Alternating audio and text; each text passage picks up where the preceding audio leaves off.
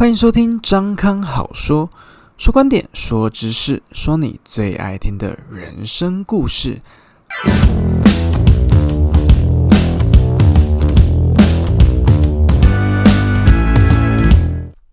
嗨，大家好，我是张康。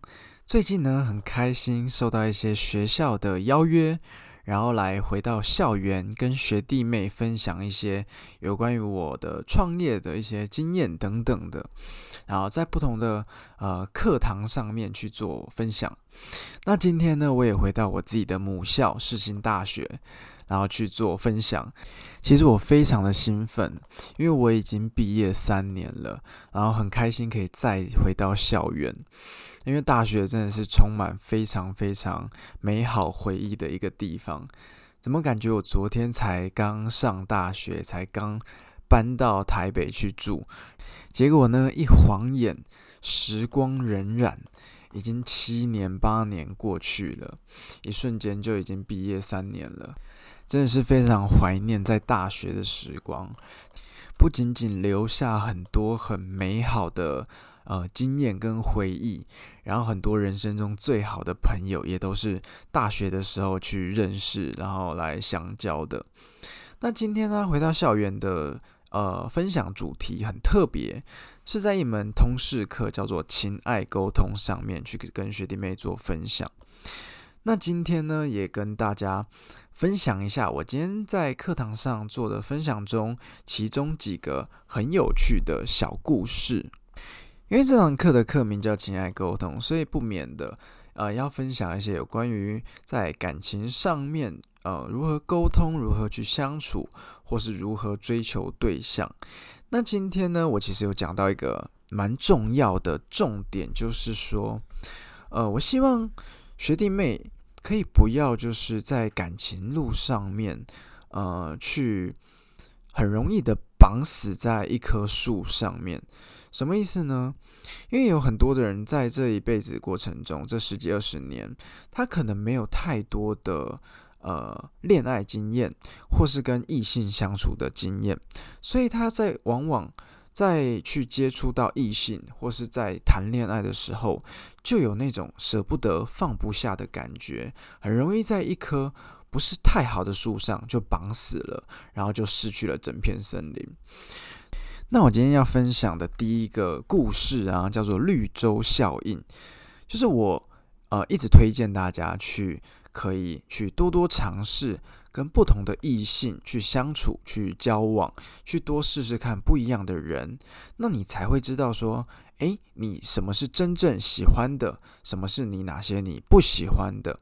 因为有很多的事情呢，呃，其实，在在一起之前，也许你知道你喜欢什么，但是你可能不知道你不喜欢什么。譬如说，像很多的夫妻啊，他们在在一起之前，他们可能根根本不知道说，他们有一天可能会因为，呃，要从那个牙膏的中间挤牙膏，还是从牙牙膏的尾巴挤牙膏这件事情吵到呃离婚、分手等等的。好。这些事情在遇到之前，没有人会想到说，诶，原来这件事情这么大条，所以我都会建议大家，你就可以多多的去尝试，趁你趁你还年轻的时候，多去接触，多去尝试。那绿洲效应的呃概念就是说，当一个旅人在沙漠中旅行很久，很渴，很久没有喝到水的时候。当他看到一片绿洲，他就会奋不顾身的冲到那边去喝水。但是当他喝完水，心满意足之后，他会发现绿洲的旁边有一整堆的动物的尸体，而这些动物呢，就跟这个旅人一样，在。遇到这个绿洲之前，他们也是很久没有喝水，然后就奋不顾身冲过来喝水。结果没想到这个绿洲是有毒的，它可能有很多病毒的，呃，死尸的病毒，然后造成这个湖水它根本不能喝。结果已经来不及了，所以它也像其他的死尸一样，就呃沉尸在这这个地方。那在感情中其实也是这样，很多的人可能会因为他没有什么恋爱的经验。或是他没接触过什么异性，所以当他一旦发现，哎，有一个对象愿意跟他交往，或是愿意爱他的时候，他就会付出他的所有，然后就死扒着这个人不放，他就认为这是他的一切。可是他没想到说，诶，这个人这个对象可能是有毒的，可能不是最好的，但他不愿意放弃，然后最后呢，就呃去。造成了一场悲剧，所以在社会上，其实社会新闻有很多的，呃，恐怖情人是怎么来的？有时候往往也是这些被害者，他可能不知道要怎么去拒绝，怎么去离开，然后进而去呃纵放这些恐怖情人的呃产生，然后茁壮。他们就像这些沙漠中的旅人一样，因为很久都没有遇到爱情，所以一当遇到爱情的时候，就奋不顾身的跳了下去，然后常常发现的时候，已经万劫不复了。好，这就非常的可惜。那今天要分享的第二个故事啊，叫做绿豆的故事。我曾经听过有一个呃经济学家叫做薛兆丰，那他讲过啊，呃，一个人这辈子。到底有没有呃真命天子、真命天女的存在？好，这个呢可以用绿豆或红豆的比喻来想象。我们就想象全世界的人呢，就很像七十亿颗的绿豆，就在一个大瓮大缸里面。然后呢，你就是一颗红豆。然后你的真命天子或真命天女，它是另外一颗红豆，你们两个就像是这七十亿颗豆子里面的唯一两颗红豆。那你要在短短有限的生命一百年之中去找到彼此，那你觉得这个几率会有多么多么的小？好，所以通常我们这辈子。会相处、会在一起、会遇到、会甚至结婚、走上未来一辈子的人，往往都不是那个你的真命天子，而是你在那个当下、你的附近、你的周遭最适合你的人。听得懂我意思吗？所以很多人可能会觉得啊，他一定要等到他的真命天子、真命天女出现，那你可能这辈子啊都等不到，因为他真的是几率非常非常的小。而且呢，很多人会觉得说啊，现在我遇到的这个他就是我的真命天子，我真命天女，我非常非常的爱他。那无论他对我做出什么样的事情，我都不能放弃他啊，我都不能离开他，否则我会非常非常的难过，或者是我再也找不到比他更好的人。其实并不会的，你现在身边拥有的那个他，也许刚好就只是你这辈子你现阶段这个时刻。在你生命中周围刚好出现，刚好遇见，然后刚好最适合你的那个人而已。好，接下来啊，第三个故事叫做呃抓猴子的故事，用椰子抓猴子，要怎么抓猴子呢？这个故事其实是要告诉我们，在一段感情当中，我们一定要设好我们的停损点在哪里，否则呢？你不仅仅会失去你当下眼前所看到、所拥有的一切，你还会失去那些原本你可能可以拥有的一切。好，这个故事是这样子的：在印度，他们有一种很特别的方式来抓猴子。那怎么抓呢？他们会把香蕉放在开已经开了洞的椰子里面。那这个椰子啊，他们会把它固定在树上。然后这个洞口呢，刚好就是猴子可以把手伸进去的那种那个大小而已。这个时候，你就会发现猴子为了要呃抓住香蕉啊，他他们为了要采香蕉，就会爬到树上去，然后把手伸到椰子洞里那个椰子开的洞里面去，然后抓住香蕉。结果呢，他们就会发现，他们因为抓住了香蕉。然后就出不来这个椰子的洞，然后这个时候，诶，椰子又被固定在树上，所以猴子就会这样这样卡在上面。可是呢，他明明只要把手放掉，放掉香蕉，他的手就可以轻易的伸出来，然后并且跑走。但是所有的猴子都会因为他们想要把这个香蕉带走，就算发现猎人已经跑到他的旁边来，他的手还是死死握着香蕉，不肯把它放掉，不肯去跑走这样子。但这个故事告诉我们呢，一旦别人掌握到你的弱点之后，譬如说你可能很缺爱，你可能很渴望感情，很渴望在一段关系之中被人家疼爱。那当这些弱点被这些呃有心人士知道之后，就会变成他掌握你的利器。那一旦你觉得说啊，我对这段感情已经付出的很多，然后我已经投入了很多心力，我送了很多的礼物啊，花了很多的金钱、时间等等的，然后。你投入的沉没成本越多，你越不愿意放弃这段感情。明明知道他并不是一个很好的对象，你还死死的不放。啊，你觉得你放了，你就亏大了，你就了大了。但是其实你不放呢，你只是把自己往更深的深渊推下去而已。好，这个就是你必须要设好停损点，什么时候该果断的走，果断的放下，就果断的放下。不要在一个不值得你这样付出你的青春、你的时间、你的精力、你的金钱的人身上一而再、再而三的一再的沉沦。你已经付出的够多了，是时候该放自己一马了。也不要再去纠结说啊，他为什么不爱我这件事情，因为呢，你要搞清楚一件事情，就是他不爱你。并不代表你不好，感情这种事情，说有就有，说没有就没有，不是说你多好，你变得更好，他就会爱你，所以要搞清楚这两者的差别。好，这个大概就是呃，我今天在学校里面跟学弟妹分享的几个小小的故事和观点。好，接下来马上就来进入我们今天的正题。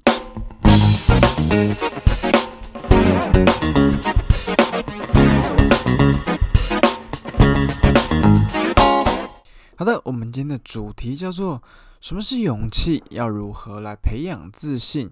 又要怎么样克服紧张？”其实，关于勇气，我听过一个最让我觉得贴切的一个形容：“什么是勇气？勇气就是尽管你心怀忐忑。”人硬着头皮迈步前行，这就叫勇气。这个是我听过对于勇气最贴切的一个形容了。那为什么我们要来讲关于勇气呢？其实人很多，在很多的时候都需要勇气，无论是做决定、在创业、在任何的事情上面都需要勇气。至于要如何来培养自信呢？我觉得。培养自信，就是要从一个又一个小小的成就开始累积起来。你不用在一开始就做很多的大事，但是你可以做好一件件的小事。当每我们做好每一件小事的时候，我们会得到一个小小的成就感。当你的成就感越累积越大之后，你慢慢的、慢慢的就会培养起你自己的自信心，开始你就有勇气、有自信去做更多、更大、更厉害的事情。至于要如何来克服紧张，我相信很多人都很害怕紧张，在很多的场合，只要你一紧张，你就容易失误，你就容易爆掉，就容易搞砸。所以，接下来我要来告诉你，人们为什么会紧张，紧张的由来又是什么？那又要来怎么克服？其实，紧张啊，是源自于我们人类的老祖先的一种本能。我们在以前狩猎时代，我们要去捕捉猎物，在捕捉猎物的时候啊，我们的肾上腺素会迸发，会进入一种准备的状态，会让我们的身体兴奋。心跳加快，然后我们肌肉爆发，然后以让我们身体达到一个最佳的状态，让我们顺利的捕捉到猎物。但是到如今的现代社会，我们不用再过着过去那种呃茹毛饮血狩猎的原始生活。可是呢，我们的这个本能依旧保留到了现在。就是当我们遇到一些重大的事件、一些危急的事件的时候，我们的肾上腺素、我们的身体就会不自觉的迸发，然后以让我们的身体达到一个最佳的状态。所以你会感觉到，譬如说你要上台之前，你要比赛。你要跟人家告白，你要做很多的事情的时候，你会感觉到你的肾上腺素突然的迸发，你会开始发抖，你会开始紧张。好，这个时候呢，其实是身体，你的身体在让你进入一个预备状态，再让你进入一个最佳状态，并不是让你产生紧张，要让你搞砸这件事情。所以，当我们在了解到紧张的这件事情的由来之后，未来你在遇到紧张的时候，我们要想的并不是要如何不紧张或如何克服紧张，而是你应该要想如何我们应该去跟紧张和平共处，去习惯紧张，去感受这种状态。然后你心里要想的是，今天你的身体已经开始进入到了一个准备的预备状态了。那你的心里是不是也要准备到这个预备状态？当你知道这件事情的时候，未来你在面对紧张的同时，你就不会把它当做一件坏事。所以现在，当我在上台，当我在做一些演讲的时候，诶，我也会感到很紧张。可是呢，当我在感到紧张的时候，我就知道我的身体已经做好了准备，要准备让我开始去战斗。然后这个时候，我就会感觉到很兴奋。所以有时候往往啊，兴奋跟紧张只是一线之隔。兴奋会增加你的表现，让你的表现变得更好。可是紧张呢，往往就会让你把事情搞砸。这个呢，取决在我们心里的状态是如何。所以今天告诉你这个小故事，就是希望你在未来在遇到紧张的时候，我们不要想着如何去克服紧张，我们利用紧张。让紧张成为我们的一个助力，让我们的表现变得更好。其实，我觉得今天我讲的这个主题，关于勇气、自信跟紧张这三件事情，我觉得是环环相扣的。就像我，我平常是个魔术师，是个演讲者，是个呃，可能活动公司的老板之类的。我需要在很多的大场面，在舞台上面去面对人群，面对我的受众。这个时候。勇气跟自信，以及如何处理紧张的情绪，对我来说就非常的重要。我也不是从以前开始就像现在这么勇敢，然后这么有自信，然后这么的不不害怕紧张。其实我是个非常容易紧张的人，一直到现在我都还在学习如何跟紧张和平共处，甚至好好的利用紧张。至于勇气还有自信。就是在我一次次的上台，一次次的去克服自己的时候，一点一点慢慢累积，慢慢获得。我知道在我们人生中有很多的挑战，其实你是很害怕去面对，害怕去搞砸，害怕丢脸的。但是其实我要告诉你，其实不用害怕。当你开始去面对、去做这件事情，你鼓起勇气去做这件事情的时候，有时候往往你会得到你意想不到的结果、意想不到的成果。这个时候，你就会慢慢一点一滴的把这些自信给你自己。有时候别人的鼓励、别人的呃呃一些言语，对你来说，也许可以在当下可以得到一点自信。得到一点勇敢之类的，但是其实最深层、最深层、最重要的自信，往往是我们自己给我们自己的。所以不要害怕，很多事情勇敢去尝试，勇敢去做，从一件小事情开始做，慢慢的、好好的把它做好，越做越大，慢慢的成就就会越来越大，也会对你自己越来越有自信。就像今天我在录 Podcast，对我来说是完全完全呃新的一个领域，新的一个挑战。但是我觉得没有关系，我就设备给它买下去，然后呢安装一个软体，然后我就开始录了，把我想讲的内容，诶，慢慢的去整理，慢慢的说出来，然后去找。配音去找音效好听的音乐，然后慢慢一点一滴的剪进去，然后开始在各个平平台去上架，把我想要讲内容分享出去。今天也许我做的不好，但是呢，我一定可以越来越做越好，只要我不放弃。所以今天的内容，其实我也是想要告诉你说，在你人生中你遇到的很多挑战，如果你不鼓起勇气。去面对它，去克服它，其实你会失去了很多你人生中可能很珍贵的片段，或是很精彩的风景。